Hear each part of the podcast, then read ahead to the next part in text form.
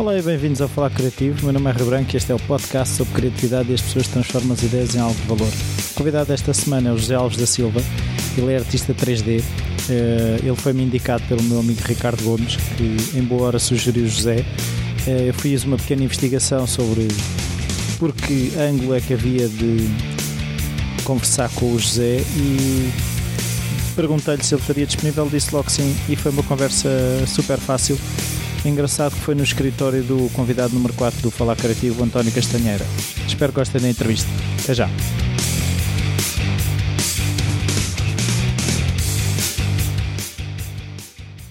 Olá José. Olá, bom dia. Muito obrigado por esta oportunidade. Uh, a minha primeira pergunta é se na tua infância uh, a criatividade estava presente, se havia artistas na família, hábitos culturais, um familiar em genhocas, qualquer coisa desse género. Não, por acaso venho de uma família que praticamente não tinha artistas. Uh, eu sou sobretudo, venho de uma família de médicos. tenho, o meu avô era médico, o, os meus pais, o meu pai é cardiologista, a minha mãe é oftalmologista, a minha irmã é clínica geral e como, às vezes, como se diz, melhor do que ter um médico na família é ter uma família de médicos. Sim. Isso é, era o que, foi o que me aconteceu.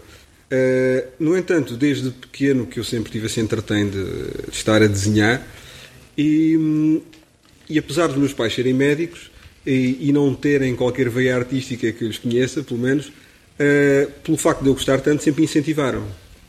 E então sempre tive um bocado essa, pronto, essa vantagem de prendas de Natal, toma lá uma caixa de lápis, toma lá umas canetas.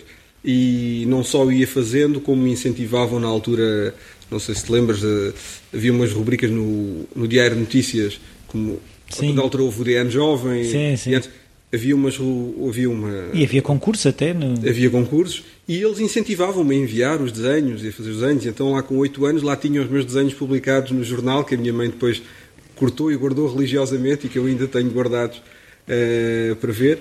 E, mas sempre foi uma coisa muito minha, sempre me entretive dessa forma. Eu lembro-me de ir para a, a minha mãe dar consulta no hospital e eu ir, eu ir com ela e passava uma manhã atrás de uma secretária a desenhar enquanto ela dava as consultas. E isso sempre foi uma coisa que esteve muito, muito presente. Para mim sempre foi uma diversão desenhar e, e acho que e sempre mantive esse gosto por desenhar até mais E nunca tarde. houve a pressão de seres médico então? Nesse caso? Não, não, por acaso tive essa, essa sorte de não. Apesar de estar cercado de médicos, nunca ninguém fez um, a mínima força para que eu fosse, fosse médico. Os meus pais sempre me incentivaram muito a, a ser aquilo que eu quisesse ser e a dar esse suporte. Todos muito, todos muito agradecidos por isso, não é? Uh, e, e não, só tive apoio para fazer aquilo que realmente. E porquê a escolha da arquitetura? O desenho não quer dizer que não, mas é curioso que eu só descobri isso mais tarde. eu acho que descobri isso tarde demais. Eu também. Porque basicamente há aquela ideia de que ah, quem desenha bem tem que ir para arquiteto. Sim. E, e tu podes desenhar, desenhar muito mal e ser um grande arquiteto e vice-versa. Aí não tenho bem a certeza, porque uma vez eu assisti até uma conferência, acho que foi com o Shermaev, o arquiteto Sim. que fez o, o oceanário de Lisboa, e uma das coisas que dizia que lhe perguntavam era ah, então mas para ser arquiteto tem que se desenhar bem. Ele dizia: Não sei, mas a verdade é que todos os bons arquitetos desenham. por, por, isso, sim. não sei se sim, se, sim, se não. Uh, mas sim, acho que o mais importante é efetivamente o processo mental do, do projeto e saber fazer boas opções de projeto. Uh, mas efetivamente, eu, muito atrás dessa questão do, do desenho, candidatei-me à arquitetura, fiz todo o curso de arquitetura. Curiosamente, antes do curso de arquitetura, eu era um aluno. Uh, com notas muito boas, dos primeiros da turma normalmente, Sim. e depois durante o curso de arquitetura não fui mais um aluno médio. Pois. Uh, ou seja, aquilo de facto não foi exato. Se calhar já era um sinal, não? Se calhar já era, já era um sinal. Eu, durante o curso de arquitetura, ainda estava convencido de que eventualmente iria ser arquiteto, mas depois, a dado momento da minha vida, uh, cruzei-me com as técnicas de 3D e foi aí que depois começou a dar uma viragem. No fundo, começou a haver um interesse por essa pela simulação tridimensional, a começar a aplicar a simulação tridimensional à arquitetura.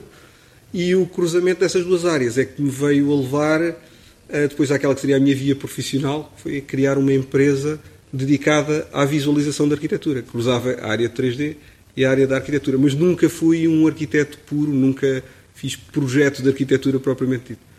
Hoje em dia, se soubesse, provavelmente não tinha tirado o curso de arquitetura, mas se calhar o meu percurso também teria sido diferente. Sim, se calhar não, se calhar não tinha chegado ao 3D, se calhar tinha chegado a artes plásticas ou outro tipo de coisas, não sei. Eu, eu acho que o, o percurso que eu fiz não teria sido possível com fazendo um, um curto-circuito, digamos assim. Porque hum, muito do trabalho que eu faço hoje em dia tem a ver com o desenvolvimento, sobretudo, de ilustração e de conceitos para personagens eu, porque eu acabei o curso em 96. Uh, eh, nessa altura, a internet não era o que é hoje. Sim. E, e dado que o mercado em que eu trabalho não é, uh, digamos, não, não, está assim tão desenvolvido no nosso país, e eu, a maior parte do trabalho que eu faço é para fora, nunca teria tido hipótese de ser aquilo que sou hoje, porque não teria hipótese de ter a comunicação e o grau de comunicação que existe hoje em dia com, com as pessoas que, que me querem contratar para fazer os trabalhos. Uh, pegando nisso, assim, no que estavas a dizer, tu quando tens um trabalho, uh, vamos, vamos aqui tentar uh, abordar a coisa de duas maneiras. Uma coisa são, uh, vá lá, personagens ou coisas desenvolvidas por ti, outra coisa são as encomendas. Tu abordas as, as duas coisas da mesma forma, ou como é que é o processo de fazer um e o processo de fazer outro? São ligeiramente diferentes, porque eu é, é curioso que eu gosto de fazer as duas coisas. Apesar de gostar de criar personagens, por vezes também gosto de criar as personagens dos outros. Uhum. Porque parece que não é um processo de aprendizagem. Uh, o ver como é que os outros resolveram um problema que eu não comecei a resolver desde o início permite-me também aprender e ganhar ferramentas para, para outros, coisas. outros trabalhos. Uh, por isso aprende-se muito. Gosto de fazer esta mistura de trabalhos que eu começo de raiz, personagens que eu começo de raiz. Eu julgo que também estavas a perguntar um pouco trabalhos que são os trabalhos pessoais e os trabalhos Sim. profissionais, mas eu aqui quase que distingo um pouco mais entre os trabalhos em que o conceito do personagem é meu okay. e que o conceito do personagem não é. Uh, mas de qualquer forma, no trabalho profissional eu tenho que seguir um processo que permita que o cliente acompanhe aquilo uhum. que é a criação do, do, processo. Provavelmente vou começar por fazer esquiços e desenhos do personagem, vai haver uma interação com o cliente, um ping-pong até chegarmos a uma situação mais esquerda, mais em que ele gosta, não gosta. E é preferível que toda essa situação de ping-pong ainda se dê na fase de desenho, porque é mais versátil e mais rápido. Sim. E só depois das coisas estarem bastante bem consolidadas é que partir então para a fase de modelação e a criação da geometria do personagem até à fase final. Se eu estiver a trabalhar num projeto pessoal, eu dou mais ênfase ao gozo. E, só que, e, o, e o meu gozo é não cristalizar as coisas cedo demais ou seja, a, a, possibilidade de manter o personagem plástico, maleável e alterável durante a maior parte do processo eh, permite-me dar aquele gozo de estou sempre em processo criativo. Sim. Desde o início até o mais tarde possível que eu consiga. Estás mais aberta ao que pode surgir aí? Alterações, eh, porque à medida que nós vamos trabalhando, por vezes vão aparecendo ideias novas e essas ideias podem ser introduzidas. Se for num trabalho com um cliente em que é muito importante respeitar aquele prazo, respeitar aquele budget, ter as coisas prontas a tempo, nós, depois de termos tido o trabalho todo de chegar à ideia que o cliente quer, não se vai mexer mais. Só estamos a pedir sarilhos a partir daí, sim, não é? Sim, sim, sim. É, no, no, processo pessoal, não. É tentar eh, tirar o máximo de gozo até ao último momento. Mas não te impões prazos, então, a ti? Quando faço trabalhos pessoais? Sim. Uh, não, uh, não. Uh, eu, quando faço, os trabalhos pessoais são, sobretudo, para meu, meu gozo pessoal e e normalmente eu tenho aquela teoria que só está pronto quando está pronto. E eu digo isso porquê? Porque antes de, de ter adotado essa, essa, filosofia para os meus trabalhos pessoais, havia muito aquela questão de fazer um trabalho e depois havia uma certa hum, vontade de rapidamente mostrar ao público, pô-lo cá fora. E o que é que isso fazia? Fazia com que eu não levasse o trabalho tão longe como ele poderia, eh, onde, até onde Sim. ele pudesse chegar. E isso acontecia muito. Eu acabar um projeto, nessa noite publicava outro, porque isto online publica-se claro. na hora, e se calhar de manhã acordava, olhava para epá, mas ainda podia mexer mais isto, mais aquilo, ainda não está no ponto, mas já publiquei. Claro que neste momento que eu faço, às vezes é que inclusive se me saturo num projeto pessoal, agarro, ponho na gaveta, até voltar a ter vontade de lhe mexer. se tiver vontade de me livrar dele. Então, nem que seja uma semana, duas semanas mais tarde, depois quando volto cheio de vontade de trabalhar, continuo até ao ponto em que eu acho dois, três dias depois olho para ele e digo, não, isto acho que está no ponto. E então aí publico. Uh, mas, por exemplo, no, no caso de, das encomendas, Sim. Uh, tu começas desenho em papel, é desenho já digital, como é que guia-me no fundo do processo de criação, por exemplo, de um personagem que há uma, já há um guião, um conceito. Conceito. Eu eu, por norma, nos trabalhos profissionais, desenho em digital. Desenho em digital porque me permite mais facilmente fazer alterações.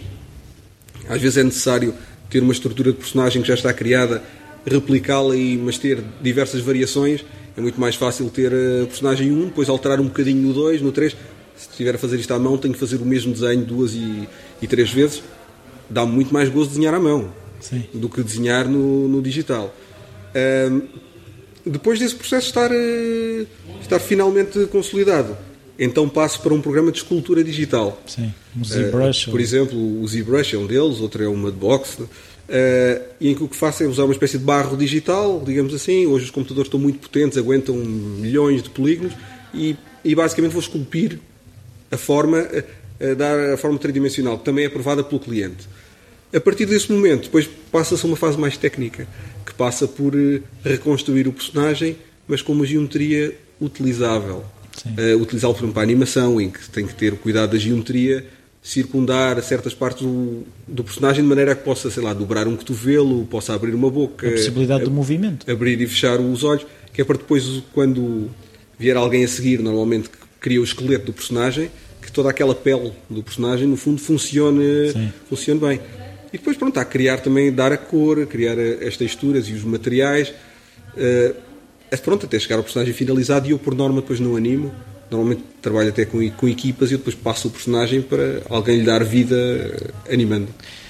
Aproveitando isso que acabaste de dizer, que é a questão de, normalmente, esses trabalhos são equipas. Uh, porque é o animador, se calhar o guionista, não sei como é Sim. que como é que é esse processo de funcionamento? Porque aquilo que eu já que eu percebo de, de, de, do 3D, dos, dos efeitos e essas coisas, é um bocado difícil ser one man show, porque não é? Acaba por, as pessoas acabam por se especializar na, de alguma forma. Sim.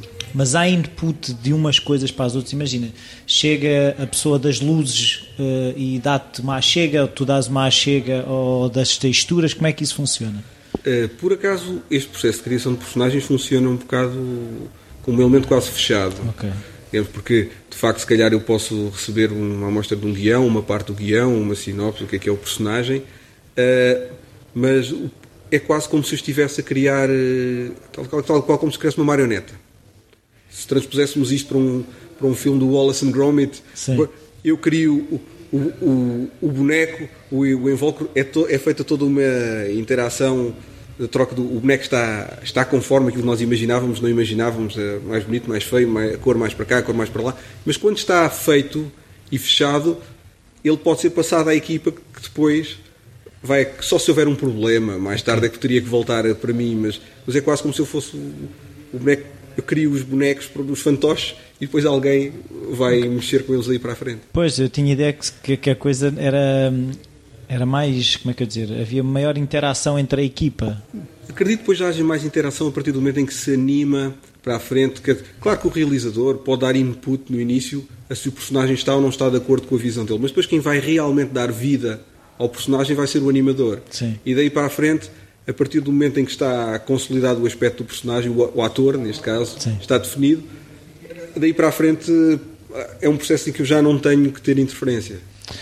Hum, tu normalmente uh, tens que fazer pesquisa. Oh, vamos agora voltando aos teus trabalhos pessoais. Sim. Tu fazes pesquisa uh, de quando tu partes para um personagem é alguma coisa que viste ou uh, de que forma é que eu poderia criar. Como é, ou seja, de onde é que te surge a vontade de fazer as tuas coisas? Eu acho que parte do mesmo sítio daquela vontade diária de desenhar. É um pouco. Eu, eu sinto que com, usando estas técnicas 3D consigo ir mais longe do que aquela que é a minha capacidade de desenho. Eu tenho uma certa capacidade de desenho, mas não conseguiria viver só da ilustração, com, com, a capacidade de desenho que tenho. E, e depois essa junção à esta parte mais técnica do 3D consegue-me fazer levar o resultado final mais, mais longe.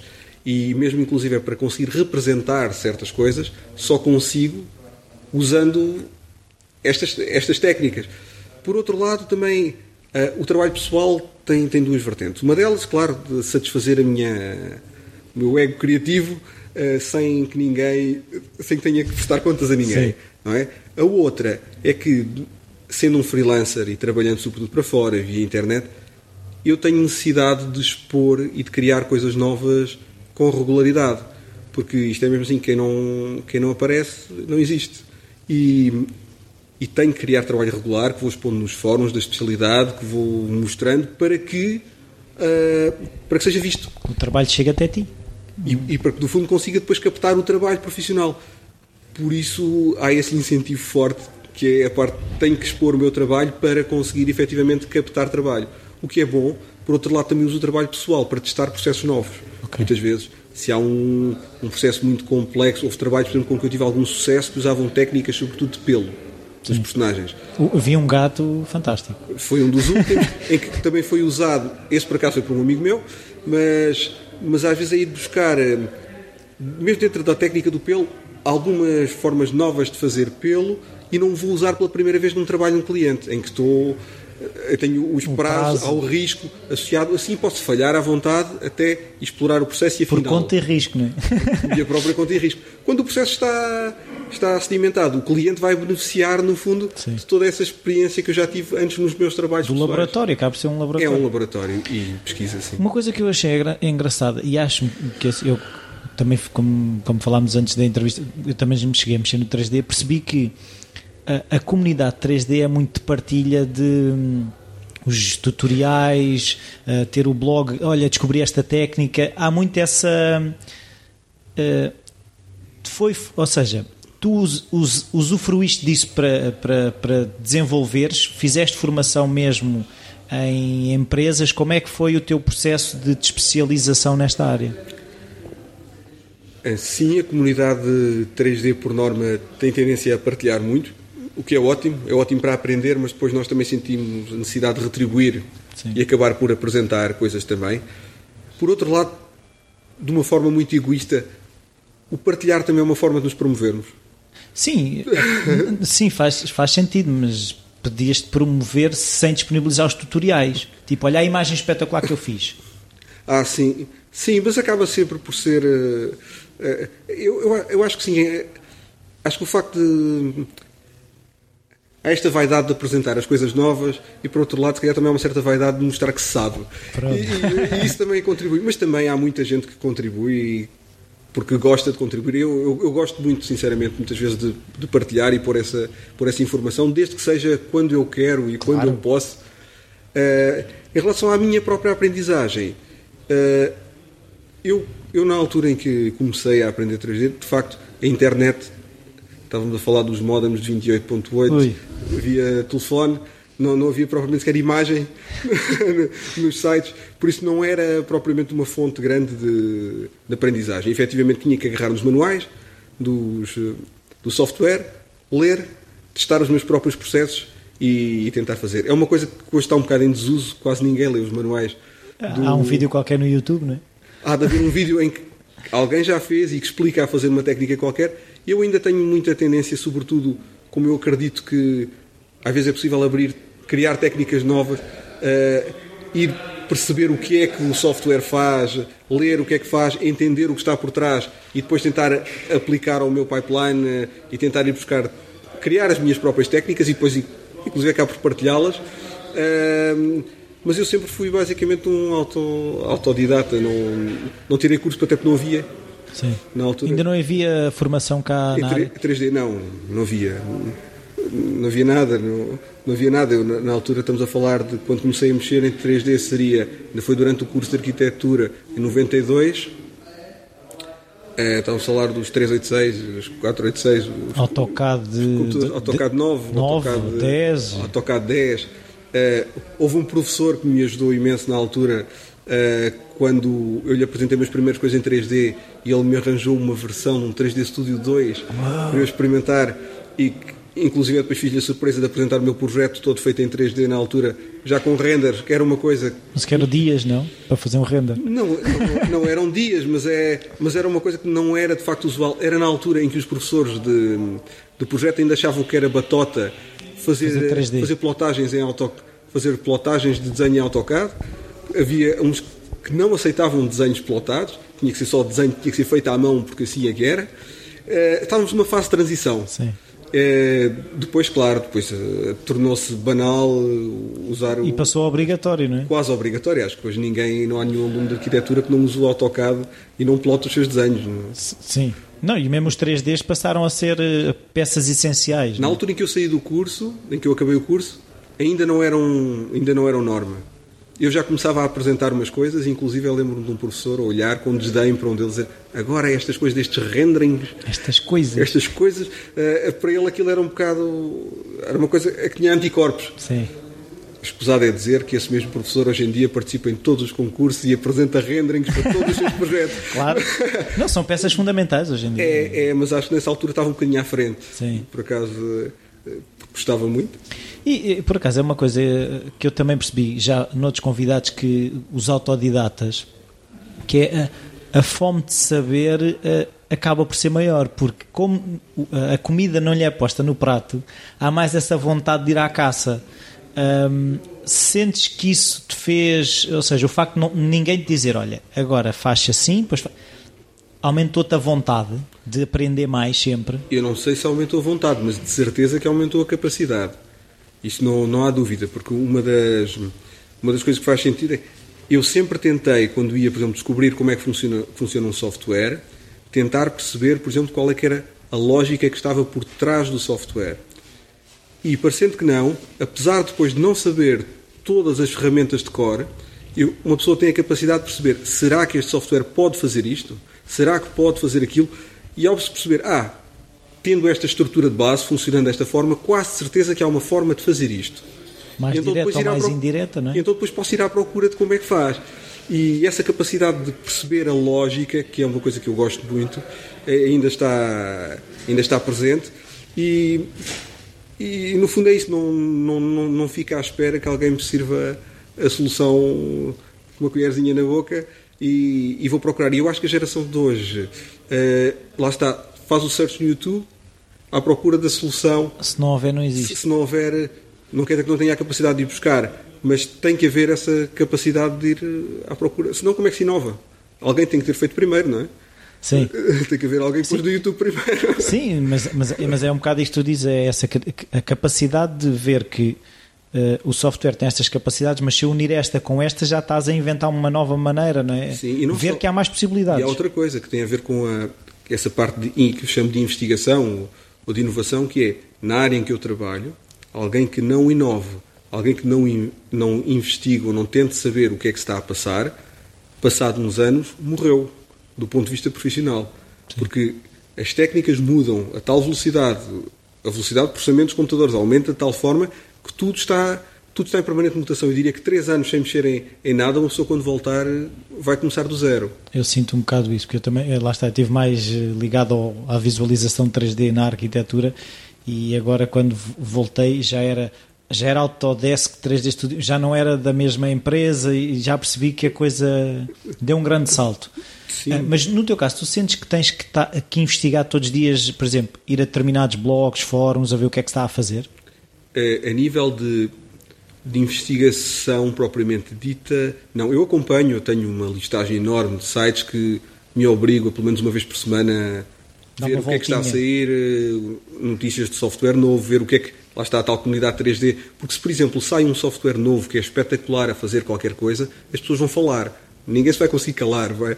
E, e então nós conseguimos ter uma percepção do que é que vale a pena, pelo menos de certeza que se vou ver o que é que aquilo é Sim. E se for muito bom, inclusive vou adquirir, vou, in, vou incorporar no meu, no meu processo, claro. no, no, meu processo criativo. Uh, por outro lado, também acho que é extremamente importante ver os trabalhos dos outros, uh, porque eu acredito que a nossa cultura visual é aquilo que vai fazer com que uh, nós consigamos chegar mais longe da nossa própria qualidade. Porque eu acho que quando nós estamos a trabalhar num determinado. Eu, por exemplo, faço assim. Eu quando estou a trabalhar numa determinada imagem, só vou parar quando olhar para ela e dizer acho que está bom. Okay. Se eu vir conhecer muitos trabalhos, estiver a acompanhar o que está a acontecer, o meu limiar que diz está bom vai subindo. Sim. Porque eu basicamente vou conhecendo mais, vou vendo o que é que se faz e a própria exigência para comigo vai sendo maior. E quando eu disser está bom, esse está bom está de acordo com a minha cultura visual daquele momento. Por isso é importante ir alimentando, vendo o que se faz melhor, não é só para nos picarmos a fazer melhor. Sim. É porque nós próprios vamos pôr a nossa bitola mais alto. Sim, é, por acaso, é um bocado também o que falava o Filipe Melo na entrevista que ele disse, que é a inveja boa, que às vezes é essa. A inveja não é de, ei, não é que pena que não fui eu, mas, epá, olha, boa, gostava de também de conseguir fazer e leva-te a... Ou já, ou já se consegue chegar a este nível. Por exemplo, isso passa-se muito no... Não é tanto a minha vertente, mas nos personagens em que se procura o realismo. Sim. O realismo é uma coisa que vai evoluindo todos os anos e nós voltamos para trás. E então isso, isso vê-se muito no cinema. Nós olhamos para trás para certos filmes feitos há 5 anos atrás e os efeitos especiais que nos pareciam espetaculares, de repente aquilo já parece falso. Sim. Lá vemos um boneco qualquer do Harry Potter, o Gollum do Senhor dos Anéis. Há alturas em que aquilo, pronto, isto é do melhor que se faz, passam 5, 6, 10 anos, olhas para trás, mas como é que eu acreditei nisto? Sim. Uh, porquê? Porque aquilo que nos veio, foi servido a seguir já tinha um nível de exigência superior e nós vamos filtrando. E querendo sempre mais, é lá e querendo sempre mais, estamos habituados a mais qualidade e, e no fundo, essa mesma descrença que nós temos em relação a algo mais, tecnicamente mais antigo é o mesmo que acontece a quem acompanha o trabalho. Quando faz o seu próprio trabalho, claro. só vai dizer, ah, está bom, quando chegar ao nível do que se faz na altura. Sim, sim. Tu consegues descrever um dia normal de trabalho, uma, ou seja, uma semana, uma vez que és freelancer, como é que tu organizas o teu trabalho uh, pessoal, o trabalho de encomendas ou trabalho para outros? Como é que fazes a gestão disso tudo? O, o trabalho pessoal, normalmente, está, aí, está que fica sempre para o fim, fica como o último da lista. Primeiro está sempre o trabalho profissional. Uh, por outro lado, o, o meu dia, eu diria que eu, eu, tenho os dias das segundas, quartas e sextas e tenho os dias das terças e quintas. O, uma da. Ser freelancer tem muitas coisas boas, mas também tem uma coisa má. Efetivamente, quando uma pessoa é freelancer e então trabalha em casa, efetivamente a solidão é, é um problema. Uh, às tantas, uma pessoa fecha-se em casa e entramos naquele. Havia alguém que dizia que uma pessoa sabe que é freelancer quando escolhe para uma reunião de Skype o seu melhor pijama não é? No, no, fundo, é uma pessoa entra naquela rotina, já acorda a hora que for, mistura tempo pessoal com o tempo de trabalho e as coisas não se separam, não há contacto social, físico e nós precisamos disso. Então eu consegui aqui um bom, um bom equilíbrio. Que foi, eu tenho, existe um, um estúdio dos amigos meus, a, a Nebula Studios, uh, em que eles me convidaram para eu lá disponibilizaram um espaço para trabalhar. Eu trabalho independentemente com as minhas coisas, às vezes fazemos trabalhos em conjunto, claro, mas, mas isso permite-me às segundas, quartas e sextas estar ver num, pessoas, ver pessoas, estar num espaço com alguém, ter esse contacto de, de trabalho, de equipa quase. Uh, e às terças e quintas tenho esse isolamento. Uh, por outro lado, eu, eu, eu, sou relativamente rigoroso nos meus horários, começo sempre a trabalhar por volta das nove da manhã, depois acabo de trabalhar normalmente por volta das 6 da tarde, até tenho um horário mais ou menos normal, no, normal irregular. Como eu sou o meu próprio patrão eh, e se eu não fizer as coisas, elas não aparecem feitas, isso é um estímulo para as coisas acontecerem. Sim. Se eu me distrair, estou a enganar-me a mim próprio, claro. não estou a enganar mais ninguém. Por isso, normalmente é entre as 9 e as 6, estou a trabalhar em força às vezes como à frente do computador, mas depois, quando chega também ao final do dia, tento um bocado desligar. Hum. Eu também prezo muito o meu tempo familiar, eu tenho dois filhos. Eh, pois. E... Até, Sim. Já agora, é assim, o estar em casa uh, e filhos, Sim. eu a experiência que tenho tido ultimamente é que não é muito fácil. Ou é? Uh, é assim, eu também, os meus filhos, já, eu tenho uma rapariga com 11 anos e um, um rapaz com 8, eles já estão na escola. Sim. Então a coisa torna-se mais fácil, porque eles vão para a escola e esse período de tempo não está mais ninguém em casa. Sim. Claro que a partir do momento em que chegam as coisas eh, transformam-se. Claro. Mas no momento em que chegam a casa já eu fiz a maior a parte substancial do meu trabalho. E, e por outro lado, como eu gosto muito de. Durante muitos tempos tive uma empresa e não, e não conseguia ter este, este equilíbrio. Uh, acho que consegui este equilíbrio trabalho quando é trabalho, consigo o tempo para a família quando é para a família claro. e é uma das coisas que eu gosto nesta vida de freelancer. Mas uma coisa que normalmente os freelancers se queixam é a falta de estabilidade. Como é que tu conseguiste uh, resolver isso ou viver com isso? Uh, por um lado, no início é um bocadinho assustador. Digamos, uh, o facto de tanto depressa tens trabalho, como a seguir não tens. mas a verdade é que o, eu, na altura, discuti isso com um outro. Há um outro artista português, não sei se conhece, que é o Andréas Rocha, que é um, que é um ilustrador. E, e, e, ele já era freelancer há mais tempo que eu. Antes de eu me dedicar ao freelance, eu falei com um ou dois freelancers, mas como é que isso é e tal. E, e, disse que isto era uma coisa que uma pessoa tinha que se habituar, mas, sobretudo, aceitar como um fato, como algo natural. Que acontece? Por outro lado, é aproveitar. Porque, efetivamente, se há alturas temos trabalho, na altura em que não temos, é a altura de desenvolver a parte técnica, aprender coisas novas, desenvolver os trabalhos pessoais, pôr o, pôr o site em ordem, pôr, no fundo, todas as outras coisas que são pôr toda a parte da promoção a funcionar, se bem que uh, o bom é fazer uma promoção constante para não haver estes buracos, Sim. mas por vezes haver um buraquito aqui e ali até é, até é saudável. Por outro lado, acho que tem muito a ver com a forma como cada um dá prioridade a, às suas coisas. Eu resolvi dar uma prioridade grande a ter um tempo para trabalhar e um tempo para a família. E então, uh, eu por acaso, a exposição que tenho a nível internacional tenho a sorte de ter eh, trabalho com regularidade e ter mais pedidos do que aqueles aos quais eu consigo responder. Boa. Uh, isso dá-me uma flexibilidade. Um deles é escolho bastante que trabalhos é que faço e, e sinceramente, há, há muitos outros que não vou aceitando. Não vou aceitando porque já passam a interferir numa outra parte da minha vida. No tal equilíbrio. No tal equilíbrio. Por isso eu aposto em encher o meu tempo de trabalho até ele estar achei, mas a partir daí eu prefiro não aceitar trabalho do que perder esse equilíbrio. É, um, é, uma, é, uma, é uma decisão que é muito pessoal, mas eu também acredito que. Mas eu acho que é mais saudável. Eu acho, eu acho que é. Eu acho que também acho que é. Uh, tirando os filhos, tu. Uh, os filhos, a família, não é? Em claro. geral. Uh, de que forma é que tu desligas do trabalho? Eu acho que não desligo, para ser sincero. O facto de. Primeiro, porque trabalho numa área que eu gosto muito. E por isso é-me natural uh, procurar ver. Eu não. Lá está. Se eu gosto muito da área de desenvolvimento de personagens como faço, se eu estiver à noite a andar na internet e parar perante um personagem que gosto, eu digo: epá, isto é trabalho, veja amanhã.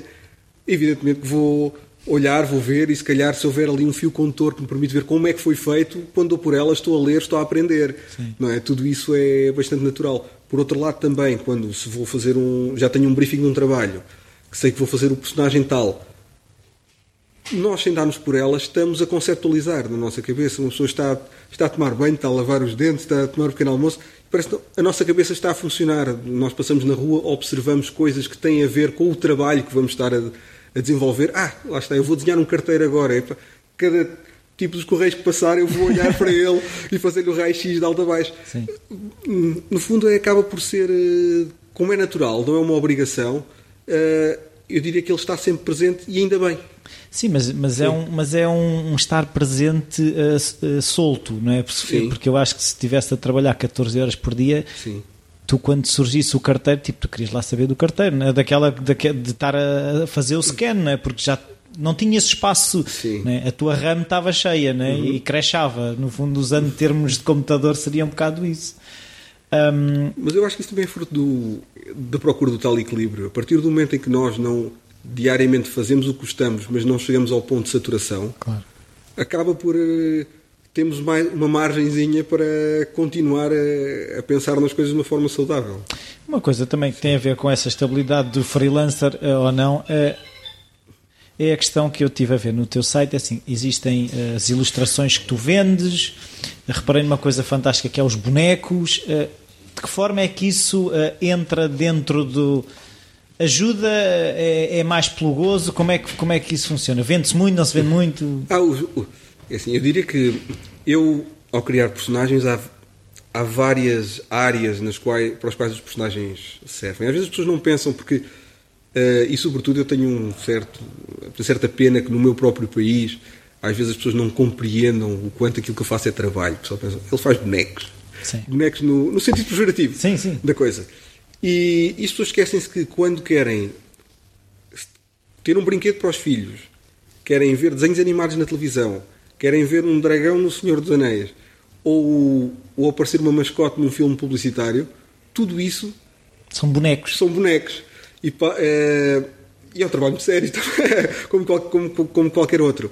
Eh, essas vertentes que tu viste no meu, no meu site, que passa, no fundo, por várias áreas, que é ilustração 3D, que no fundo é os bonecos e tudo aquilo que envolve de maneira a acabar com, com uma imagem. Pode ser uma ilustração de publicidade, pode ser, se quiser, um póster, o que for. Até passando pelos personagens que são feitos, por exemplo, para jogos de computador, ou filmes de, filmes de animação, ou publicidade, passando pelos colecionáveis, que é uma área que eu gosto Sim. muito, que deve sido essa área que tu viste das, das esculturas, Sim. em que nós em que Bonecos para aquilo vi que depois são kits, né? Para montar. são kits de montagem que as pessoas depois pintam e aí dá ao gozo da materialidade, Sim. que é uma coisa, esta coisa de trabalhar no 3D, eh, em que se trabalha sempre, sempre no computador em que é tudo num, num espaço tridimensional que é virtual, que existe dentro do computador, eh, há essa transposição para o mundo real da peça, que ver uma peça nossa nova pela primeira vez e tocá-la nas mãos e ter ela é, é algo muito especial, Sim, não é? sim, sim, sim. E, e no fundo, pronto, existe essa, essa ponte. O vender não é porque não sou eu que. Isso é feito por intermédio de um outro, Tá bem, outro mas, site. mas é uma fonte de rendimento ou não? Fonte de rendimento. Há algumas, Residual. depois recebe uma porcentagem das vendas e depois aquilo anualmente recebe-se qualquer coisa. Normalmente não é a razão pela qual eu os fiz de início, mas também, pronto, agora ultimamente tenho feito mais trabalho. né? Porque às vezes também é, nós temos que desbravar áreas, porque eh, eu considero que um freelancer só, só é contratado para fazer o trabalho que já fez. Sim. Basicamente, é isto. Ou seja, Ninguém não- quer pagar para ele vir testar coisas. né? Ninguém, é assim, se há não sei quantos tipos a nível mundial a fazer eh, uma coisa que já sabe que eles fazem e está provado que sabem fazer, porque é que vão contratar a ti? Não. Então, se eu sou conhecido porque fiz aquele. Lá está, um gato peludo, não sei quantos. Há um tipo que quer fazer um gato, este tipo já fez um gato, então vou contratá-lo para fazer um gato. Da mesma maneira que o, quando chega à parte dos colecionáveis, e, e porque há uma parte técnica e da própria montagem, as, as, as tolerâncias, a maneira como se, corta, como se corta as peças, como é que se desmolda a peça, tudo isso é preciso alguma experiência. Se eles virem, ah, este indivíduo já fez este tipo de peças, já, já passou por todo Quando este for processo. preciso entrar em contato Claro, com uma chega. pessoa. E e eu, ultimamente, por acaso, tenho feito. Até tenho feito bastante trabalho desse género, que é um trabalho que eu gosto, que eu gosto muito. Não, e é um bocado isso que estavas a dizer, é, é- é quase um lado mais material, eu acho que também tem um bocado a ver com isso. É, que- é, é, é porque as imagens, temos as impressões, mas de facto, se é algo de tridimensional, faz sentido também tocar, ver, Sim, sim, essa, sim, ver essa tridimensionalidade. Uma coisa que eu também gostei muito de ver foi, é, é assim, pelo que percebi, estás ligado a um festival que é o Trojan Horse Was an Unicorn. Was a Unicorn, sim. Pá, E eu fiquei eh, eh, bastante impressionado com uma frase que li lá. Eh, Eu, eu vou ler em inglês, mas pronto, se quiser, eu depois calhar traduzo, que é It's a festival for the fearless, the passionate, the restless, the eager to learn, its talent having fun, and the rare opportunity to network with the best. Welcome. Isto é um princípio, de, ou seja, o que vier a seguir a isto só pode ser bom. Eu vi um vídeo que era, no fundo, uma apresentação do que foi em 2013. Sim, Eh, foi a primeira edição. eu, nu- eu nu- nunca fui uma coisa daquelas, mas fiquei com imensa vontade de ir, porque é assim, aquilo parece um ambiente de aprendizagem, de partilha, de conhecimento. Hum, como é que é estar envolvido naquilo e participar naquilo? Eu, eu, eu participei, não, como, não fazendo parte da organização, mas como. Vamos dizer, o, Advisory board ou uma coisa assim. foi da, da parte da organização do, do festival, que foi uma ideia que começou com o André Lourenço, o Nuno Reivote e, e também a a Inês. Eh, tiveram esta ideia de fazer eh, esse festival. Na altura era uma loucura, que era basicamente ir buscar uma. criar uma espécie de bootcamp de quatro, quatro dias em que vinham talentos de todo o mundo falar e apresentar eh, o- os seus trabalhos e dar a oportunidade às pessoas que assistiam ao festival de interagir com estas pessoas e aprender com elas. Tudo bem, eu eles conheciam-me enquanto um, um nome que, pronto, que seria um nome de referência 3D Sim. na, na área do nosso país e, e pediram para para ajudar eh, e participar. Eu achei aquilo um bocado louco Mas fui, mas resolvi, pronto, ok, vamos lá, vamos lá embora.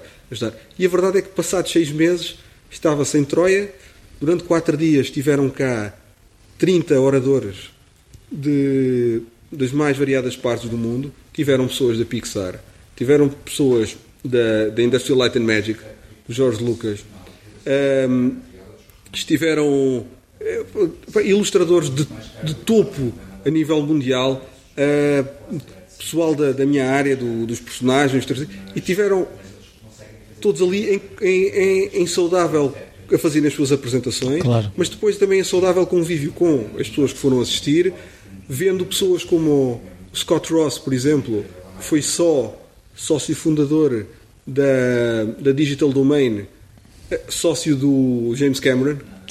Ele teve a participar desde o início, eh, saiu só quando fizeram depois, acho que à volta do Benjamin Button. Ou seja, são anos e anos de história e ver um senhor como esse sentado no chão, com quatro ou cinco miúdos novos ao lado, a dar-lhes aconselhamento de carreira e de portfólio. Sim. Isto é assim uma coisa que não. Não, e eu acho que é muito importante Sim. para desenvolver uma pessoa que esteja a começar, ter, eh, no fundo, esses mentores. Eu acho que. Sim, e, e, não, e foi essa. Porque houve a possibilidade de conviver com as pessoas a nível pessoal. Uh, eu vi para uns 30 portfólios nesses, nesses dias. Os, meus, os, outros oradores, se calhar, terão visto outros tantos. Na altura, houve, foram para aí 250 pessoas a assistir. Houve pessoas dessas tiveram a oportunidade de ver o seu portfólio e o trabalho revisto por uh, quatro ou cinco pessoas deste calibre. Sim. Uh, Perguntar-lhes diretamente o que é que achava, ver as apresentações deles, questionarem-nos diretamente e com todos esses oradores abertos a esta interação, claro. que é aquilo que normalmente não acontece. Normalmente são vedetas, não é? Eh, não, o que é mais normal é vem alguém, faz a apresentação, acaba a apresentação, fecha à altura das perguntas e respostas, fecha, vai para casa e nunca mais ninguém o vê. Agora, ali não, a pessoa ficava lá, inclusive achei graça oradores que estavam lá que podiam ter ido passear e ver Troia e quando por ela eles ficavam para assistir às apresentações dos outros oradores, o que, é, o que é fantástico. Estamos a falar de tipos uh, artistas de conceito, mas de, de primeira linha da ILM, a verem aquilo tudo. O Scott Ross podia jogar golfe. Não, estava lá a ver e a falar de tanto ele gostou da apresentação que chegou ao final, ofereceu-se junto à organização para passar a ser embaixador do festival. Boa. Ou seja, a, a usar a sua carteira de contactos para, para, para ajudar o festival. Foi uma experiência, digamos que a nível emocional, até bastante forte, porque uma pessoa saiu de lá, parecia que tinha levado um, um carregamento nas pilhas. Para, mas, para não sei quantos mas meses. percebes, eh, o vídeo que eu vi tinha para 4 minutos, tu percebes da, a, a boa energia que. Foi, foi espetacular. E depois, este ano, vai haver nova edição por exemplo, o intermédio do Scott Ross, já vai cá estar só, o, não sei se conhece, o Sid Mead. O Sid Mead é o ilustrador, é uma pessoa com 80 anos que fez conceitos, por exemplo, para o Tron, mas o primeiro Tron. Tron. o primeiro Tron. Uh, e todos os filmes de ficção científica que tu possas conhecer daí em diante, ele é o tipo pai dos ilustradores de ficção científica. Vai cá estar este ano. Uh, vai cá estar o. Uh, agora, pronto. Vai cá estar o um indivíduo também responsável por, pela direção técnica de 1800 shots no Avatar, que ganhou um Oscar. Sim. uh, vai cá estar também o realizador do filme do, do, não, da parte de efeitos especiais do filme do, do Hugo, do Scorsese. Sim, sim. Vai, eh, vai cá estar também. Uh, vai, vão cá estar ilustradores. Vai cá estar o Michael Kutcher, que é ilustrador, fez só os conceitos para o Alice no País das Maravilhas, do Tim Burton do, depois fez o do Thor, do aquele filme não teve muito sucesso, do John Carter. Sim, sim, já sei. Que é um ilustrador. Isto, mas, é, mas é tudo em, ou seja, inclusive é o, o painel de, de, pessoas que vêm cá falar então, este se calhar um dos melhores festivais da área no mundo. É. Isso é que é, esse Isso é, que é, é, é fantástico, sim. É que, como é que num ano, já o primeiro era. A nível europeu, não tenho dúvida nenhuma. É foi bem feito. Foi bem feito. Eu acho que foi feito com a com a audácia de quem não sabe o risco em que se está a meter. E, e é bom. E, exatamente.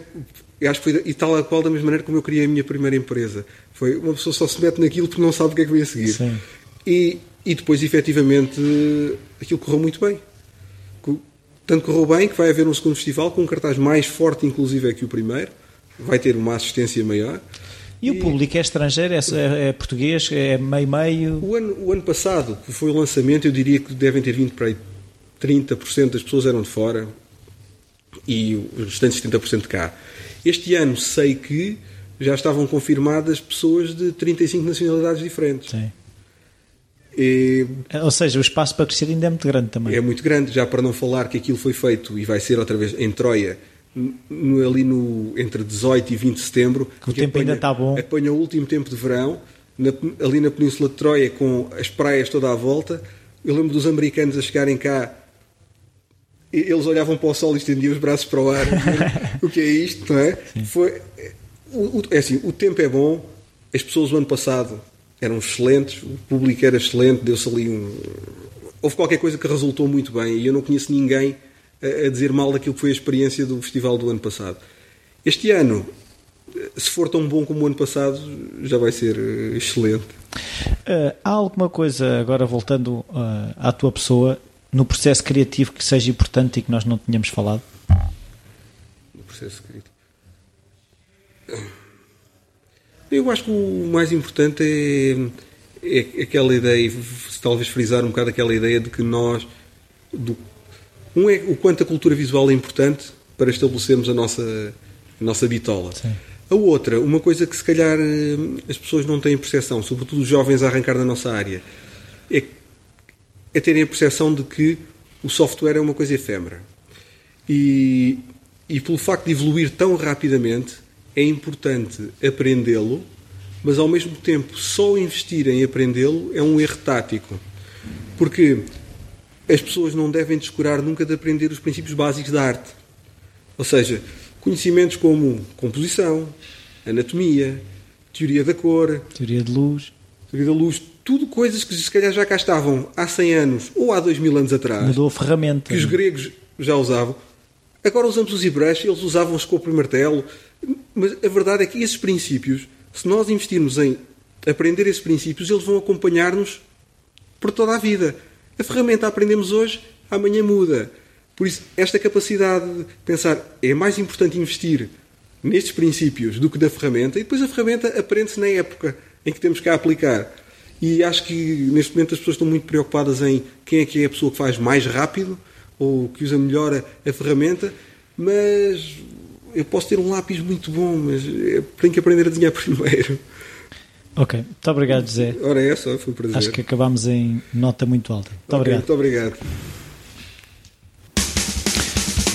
Então, se gostaram desta conversa, existem mais umas quantas no site falacreativo.com. Uh, o e-mail rui.falacreativo.com está sempre disponível para as vossas sugestões, para as vossas críticas.